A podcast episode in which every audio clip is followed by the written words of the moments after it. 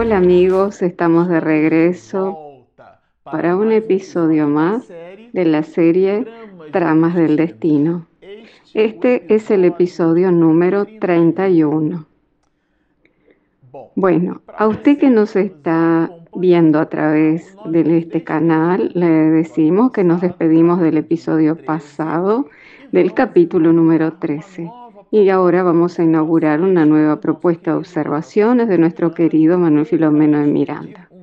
Y él expedirá un título muy particular en este episodio del capítulo 14, Nuevos compromisos. Y ya observaremos qué compromisos son esos. Recordemos que nos despedíamos en el momento cuando el enfermero Cándido tomaba en las manos un mensaje cariñoso y sincero y sencillo del señor Rafael Ferguson y él, el enfermero Cándido, eh, tenía la misión, llevar las buenas nuevas eh, a su esposa, a la familia Ferguson, de una manera general, a Hermelinda, eh, buscar saber también cómo estaba la niña Lisandra, la propia matriarca de la familia, doña Artemis, en fin. Él quedó con la misión de llevar esa carta y llevar las buenas nuevas del esposo que ya estaba modificado en función de lo que ustedes recordarán, eh, de aquel connubio de experiencias que pasaron eh, en el, la familia Ferguson en el momento del sueño, en el desprendimiento parcial por el sueño. Y nosotros destacamos las propuestas eh, detalladas del libro de los espíritus, porque fue a través del instante del sueño, del desprendimiento del sueño, que aquel encuentro se dio y potenciado ahora por el verbo asertivo y cariñoso, seguro y amigo de ese enfermero cándido que hace el papel de protagonista, eh, beneficiando a un conjunto de mejoras eh, mejorando las situaciones eh, de un punto de vista positivo, eh, como dándole un oxígeno bienhechor al señor Rafael Ferguson, que estaba sustentado por ese enfermero, por esa presencia amiga y sincera, llamado Cándido. Y en ese encuentro, en esa reunión, nosotros nos despedimos en el episodio pasado, inaugurando ahora el capítulo 14. Miranda nos hablará del desarrollo de esas actividades, de esos nuevos compromisos. Y bueno, lo que es importante observar es que en el episodio pasado, cuando nosotros comentábamos sobre esa intención de Cándido de visitar a la familia, Miranda destaca, y nosotros consideramos que vale la pena mencionarlo, de que se encontraban en el mes de octubre. Y el mes de octubre para nosotros, los espiritistas, es muy singular, porque allí se producen dos grandes eventos. El primero de ellos, muy importante, es el, la fecha de nacimiento de nuestro querido codificador de la doctrina espírita, eh, y también el día 3 de octubre. Y también tenemos el hecho de el auto de fe de Barcelona, que fue la quema de 300 libros eh, condenados por el tribunal de la época en España, de los cuales algunos de esos opúsculos, esos libros, eh, eran libros espiritistas. Y todos ellos fueron quemados en una plaza pública. Y es curioso porque Allan Kardec quedó muy preocupado con ese evento. Y la espiritualidad eh, le, hace, le muestra que es un movimiento contrario a esa preocupación. Le dice a Allan que aquello era una enorme propaganda para la doctrina espírita. Y así fue porque las personas quedaron muy curiosas en relación a cuál era el libro que la iglesia no quiere que lo sepamos y que no quiere que lo leamos. Y aquello, aquel hecho, en lugar de ser contrario a la propagación de la doctrina espírita, fue una excelente divulgación para el espiritismo. Y aquello sucedió en el mes de octubre. Entonces, eh, potenciada está la fecha en el mes de octubre, por causa de esos dos eventos y Miranda lo destaca, porque exactamente en ese mes Cándido se reviste de la misión de visitar a la familia Ferguson. Y bueno, eh, él de hecho llega de una manera muy sencilla eh, y algunas anotaciones del libro muestran que se trata de una persona muy elegante, eh, simple, que exhala su simplicidad, elegancia y honestidad en su proceder, un cariño hacia las personas. Y Miranda muestra a través del texto que en una descripción de, propia del autor espiritual, que cuando él visita a la familia manifiesta su interés en ayudar y lo transforma en un evento social. Y él va conjuntamente con su esposa, no va solo. Y así visita a la familia en su condición de familia también, porque él concurre con su esposa, que ella también era espírita. Y, él posee, y si es que yo puedo utilizar esa expresión, él tenía segundas intenciones. O sea, para saber cómo estaba la familia y analizar eh, a través de nuevos conocimientos su situación. Y recordemos que la esposa tenía ideas católicas, ¿no? Y así él eh, tenía la intención de llevar la información espiritista y tal vez motivado por el mes de octubre eh, de esos eventos eh, relacionados con Alan Kardec. Él iba con esa propuesta y con esa iniciativa y así busca recoger impresiones, noticias y al mismo tiempo llevar informaciones del señor Rafael. Y eso eh, ciertamente llenó el corazón de doña Artemis, de su corazoncito como matriarca, la llenó de esperanzas y de alegrías y nosotros resolvimos destacar para leer una anotación de Miranda que dialoga con el escenario eh, de los días actuales en relación a la posición de Cándido. Y el autor espiritual nos dirá más o menos así. Eh, narró sin artificios ni falsa modestia, eh, porque los esfuerzos realizados junto a él por Cándido, con el propósito de aliviarlo de las cargas de animosidad y de los conflictos que lo mortificaban al señor Rafael, ¿no?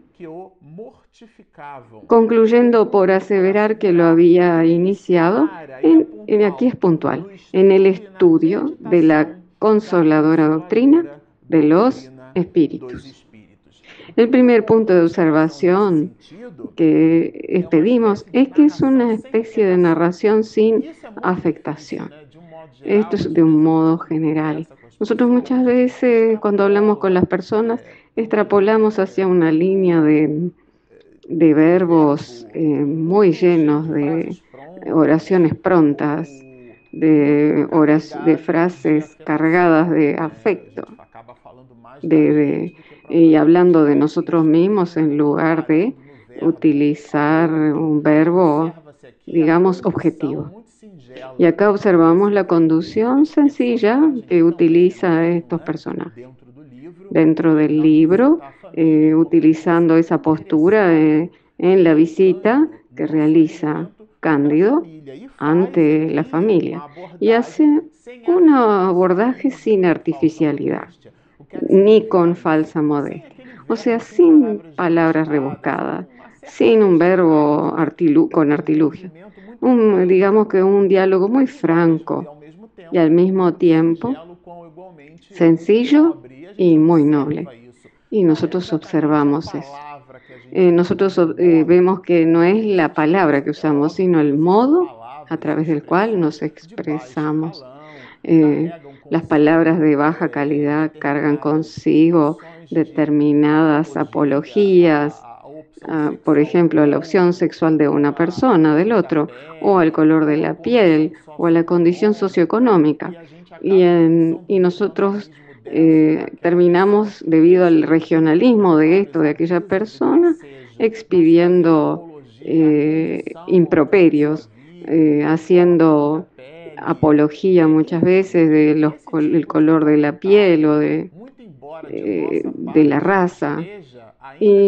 A pesar de que nosotros íntimamente cargamos una cierta honestidad y tratando de hacer eh, agradables, muchas veces caemos en los procesos, digamos, de eh, desajustados y valores, digamos, confusos.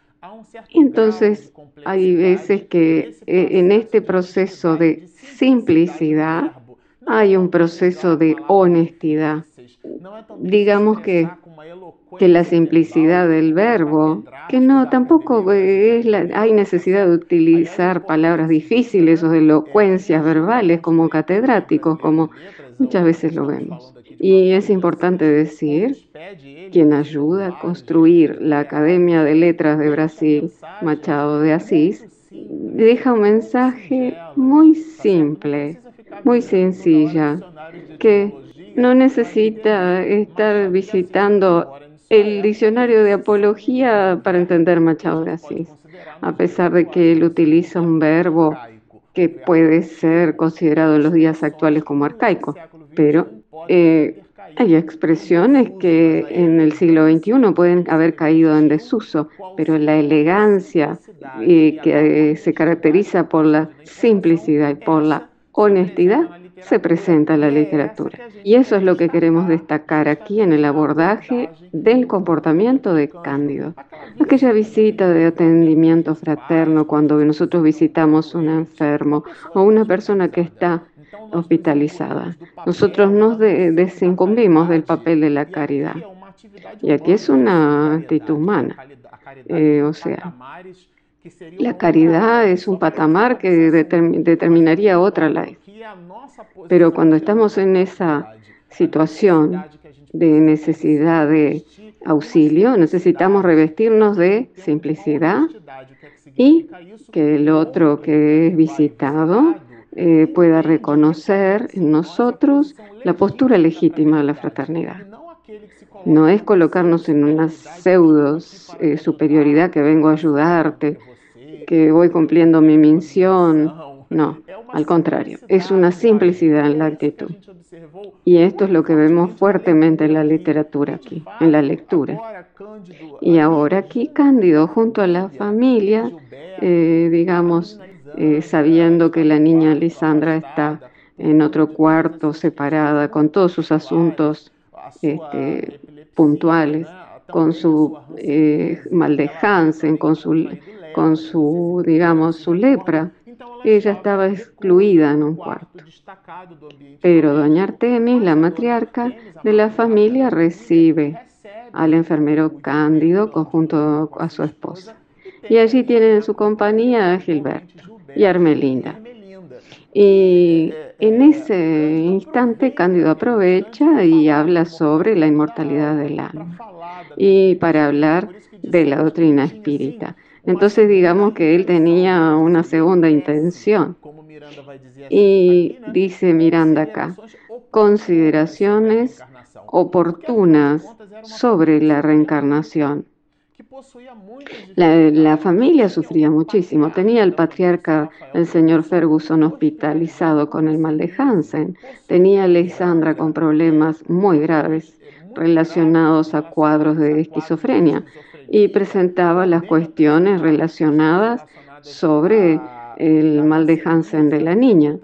Y Gilberto necesitaba eh, auxiliar eh, y acomodarse a sus necesidades de estudio y de trabajo. Y Armelinda ayudando en los quehaceres domésticos. Eh, la caída financiera de la familia, porque el patriarca había sido hospitalizado. Todo ese escenario familiar daba una especie de ecosistema favorable, digamos así, para que el enfermero Cándido presentara eh, las cuestiones de la reencarnación. Y, ellos se vieron frente a aquella situación bebiendo de una nueva agua, de la buena nueva del Evangelio, que era aureolado por el mensaje augusto de la multiplicidad de las reencarnaciones. y hablaba sobre eso también. Y comentaba sobre las tramas, que da inclusive el título a la obra, las tramas del destino, las tramas de esos procesos reencarnatorios, las tramas obsesivas. Y dice aquí Miranda, en esta perspectiva, eh, la larga y tormentosa historia de los que han caído en las redes de la locura por interferencia de los desencarnados. Hablaba Cándido abiertamente de los problemas obsesivos, dentro de una línea de razonamiento en la cual no expedía informaciones voluminosas, sino que en el diálogo sencillo, preocupado él por él, con el otro, y no preocupado de tratar de quedar bien, como revestido de una postura de misionario. Nada de eso. Era un diálogo franco, sencillo, pero eh, tenía, lo repetiré, una segunda intención. Diríamos que la primera intención del enfermero Cándido era la, intención de la fraternidad, de estar próximo, como ser humano, con otro ser humano.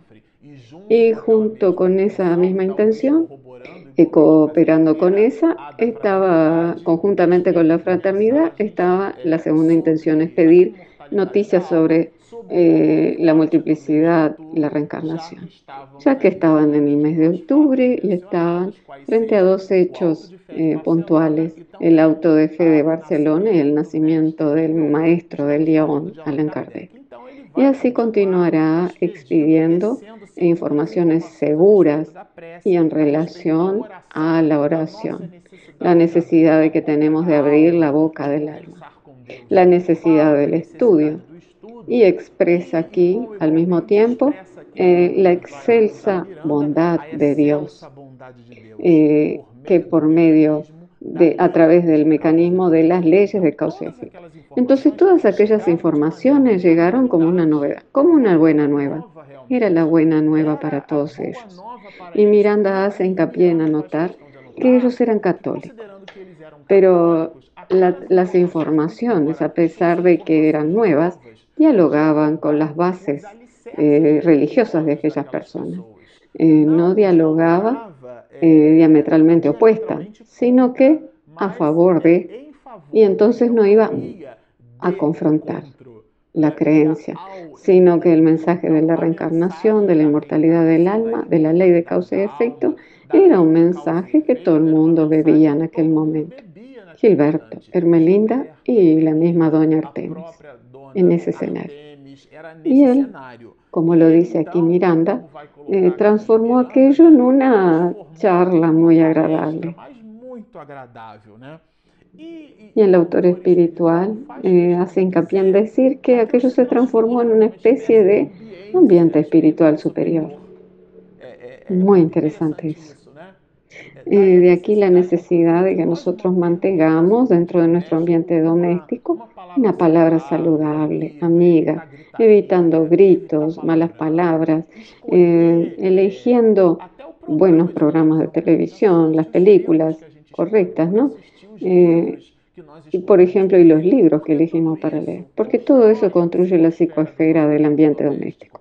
Y en esa dirección Miranda nos dirá, eh, se sentían las presencias espirituales de los bienhechores. Miren qué, qué deleite.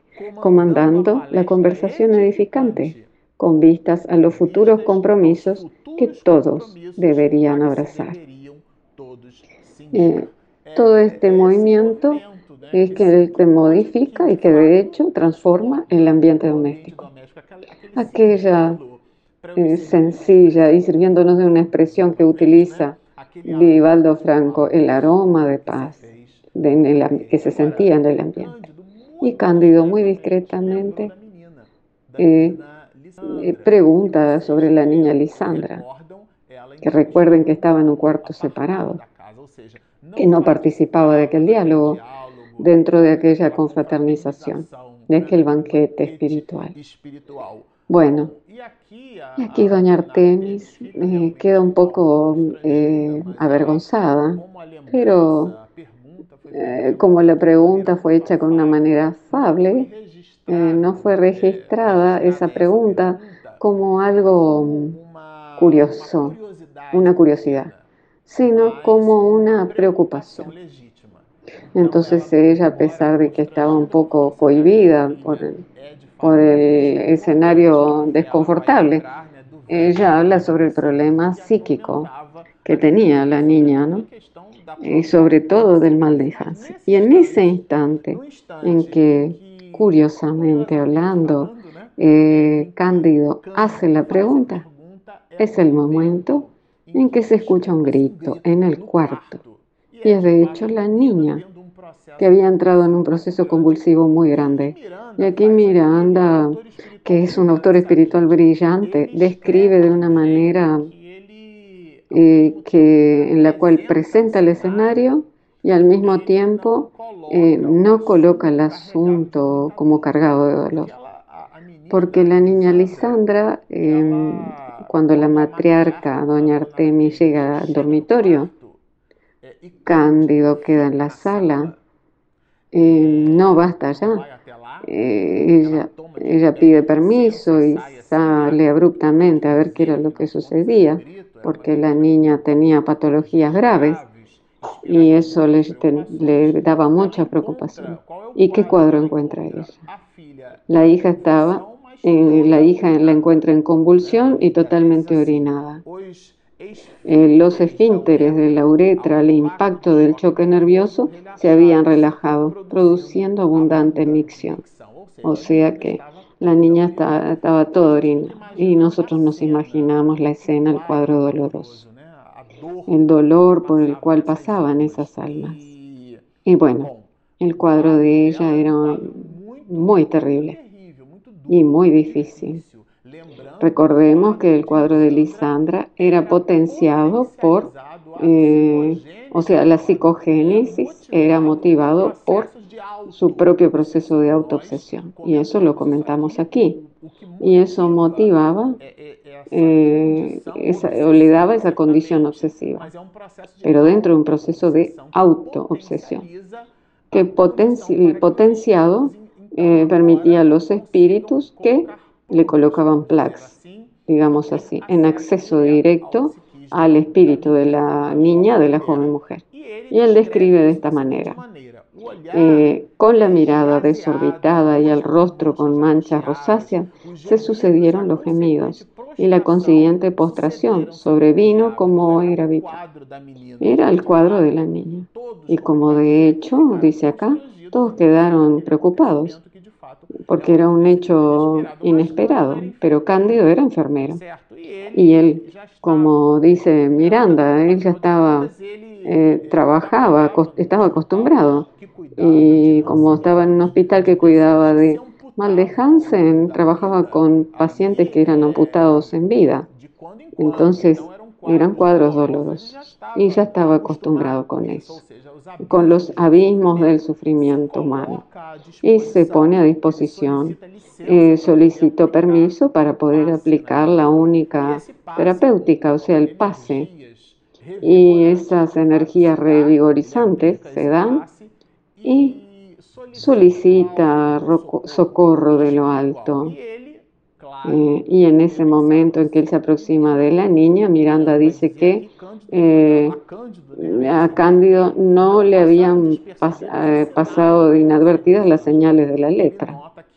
Y él nota que además de la condición epiléptica, además de la condición psiquiátrica, también tenía otra nueva condición, el mal de Hansen. Y doña Artemis percibe, se da cuenta que Cándido lo había notado y en un diálogo ella le pide a Cándido que no le cuente nada al señor Rafael, porque si no, el Rafael se sentiría responsable de ello. Eh, estaría muy agradecida si este incidente lamentable no le llegara a conocimiento a Rafael. Pero ahí eh, combinan ambos de que no le contarían nada al señor Rafael o sea, hemos acordado no decirle nada al Padre a fin de evitarle ideas equivocadas, injustificables, complejos de culpa. Y él frente a eso, acá el punto alto encerrando este episodio, es que le entrega a la matriarca nada más y nada menos que el Evangelio según el Espiritismo. Es una verdadera mina de diamantes estelares, una fuente de vida perenne, un medicamento siempre oportuno de acción inmediata.